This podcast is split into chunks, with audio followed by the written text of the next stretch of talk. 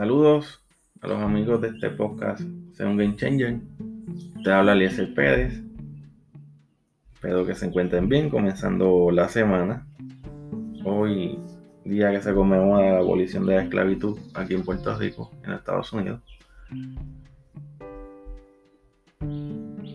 Comienzo esta semana grabando este podcast, quizás con un poco de, de vínculo con el tema ¿verdad? que se conmemora hoy, pero alineado a, nuestro manejo de emociones, sobre todo la parte de autoestima, de cómo recibimos los comentarios de otros, cómo a veces eh, nos afecta esas críticas destructivas. Así que ese es el tema que quiero discutir hoy. No sin antes recordar que me puedes seguir en mis redes sociales, Facebook, Instagram, YouTube. Tengo mi canal de YouTube, te puedes suscribir. Estoy subiendo contenido. Ahora en abril eh, estaré añadiendo una sección de entrevistas. Y el 6 de abril tengo mi nueva charla, webinar, por decirlo así, relacionado al empleo en la industria 4.0, que tiene que ver con todos estos cambios que hemos estado viendo por años, pero que ahora se han agudizado con la pandemia y donde la tecnología juega un papel importante. Pero ese no es el tema de este podcast, así que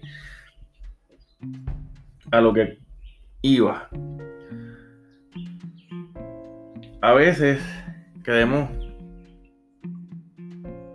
lograr nuestras metas, eh, enfocarnos queremos seguir creciendo, pero por algunas razones, o experiencias o vivencias, se nos, se nos lacera la, la autoestima. Y entonces estamos expuestos a, que otros eh, opinen o, establezcan un criterio sobre lo que tenemos que hacer. Sí quiero dejar claro que es importante si usted tiene un proyecto, quiere hacer un negocio, quiere encaminar su carrera profesional, tener un mentor, eso es sumamente importante. Yo tengo varios mentores que me han ayudado mucho. Eh, siempre uno tiene personas que te pueden brindar un consejo, una opinión honesta, con respeto, pero ¿verdad? constructiva, que pueda construir. Sin embargo, a veces llegan personas en el trayecto de la vida que buscan limitar destruir con sus opiniones o establecer un criterio. Y eso a muchas personas les afecta, lo, he visto. Eh, he tenido conversaciones con, amigos, colegas, clientes. Y este tema es, sigue siendo trascendental. Y nos convertimos en, esa esclavitud de la opinión de los demás. Y tenemos que empezar a, romper con, con esas cadenas.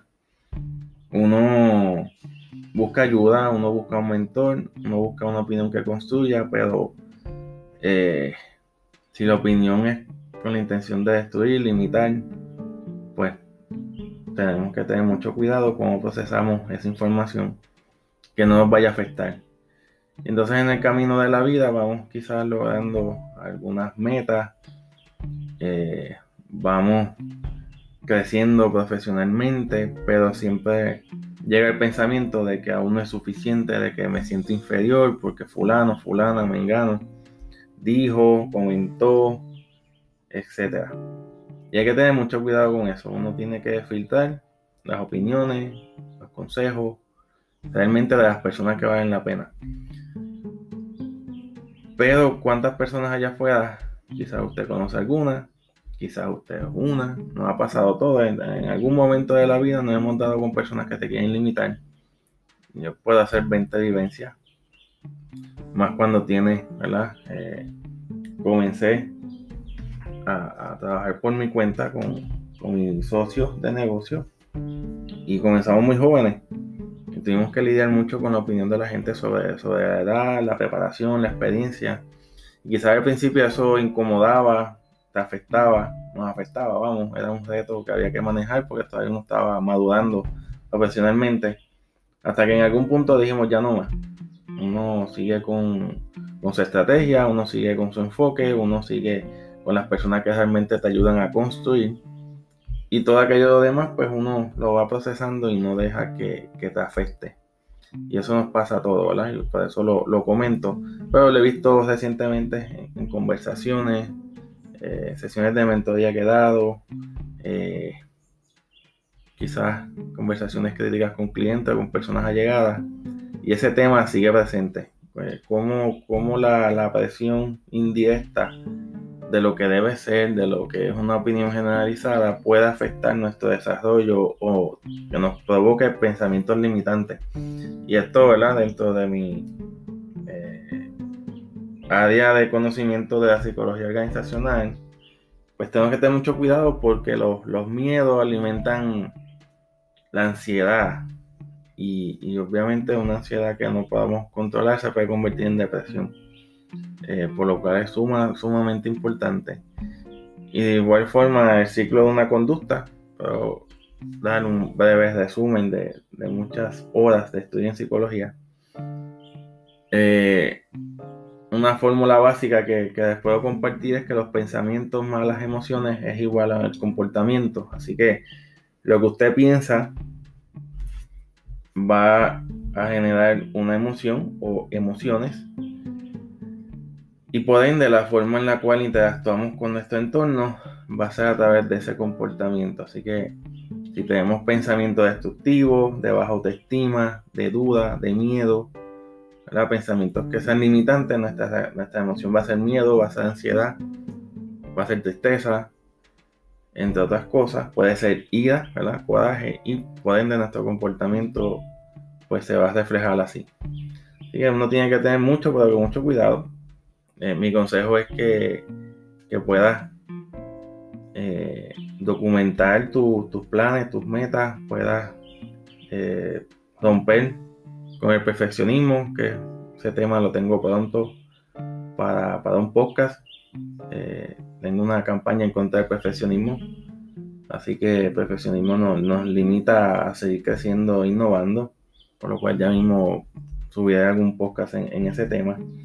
Pero sí, eh, eh, el comportamiento, ¿verdad? Cómo accionamos la gente eh, en ocasiones no tiene una intención clara, pero uno tiene que saber filtrar.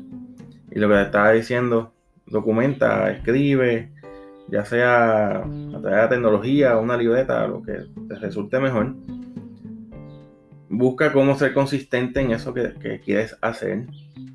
busca la ayuda de personas que realmente en, en este andar de la vida uno ve personas que te dicen sí, sí, pero no realmente están dispuestos a ayudarte. Sí hay personas, a veces son menos, pero que están dispuestos para darte ese consejo, para darte esa recomendación, para poder evaluar algo que tengas hecho o ayudarte quizás eh, de otra forma, un referido, una recomendación puntual, entre otras cosas.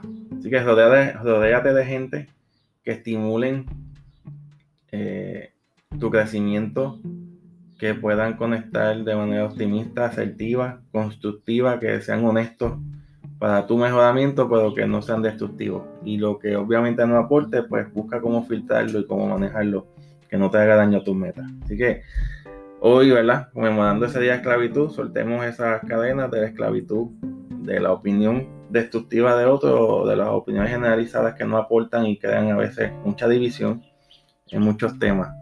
Sigue adelante, enfócate. Espero que esta semana puedas eh, mirar tus metas. Ya estamos en el tercer mes, está acabando marzo, lo cual es bueno mirar ese primer trimestre del 2021 a ver dónde están tus metas y tus planes y, qué ajustes puedes hacer. Así que mucho éxito. Recuerda seguirme en mis redes sociales, Facebook, Instagram, YouTube en las plataformas de podcast.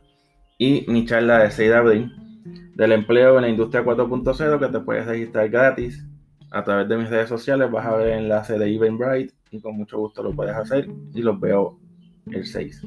Mucho éxito.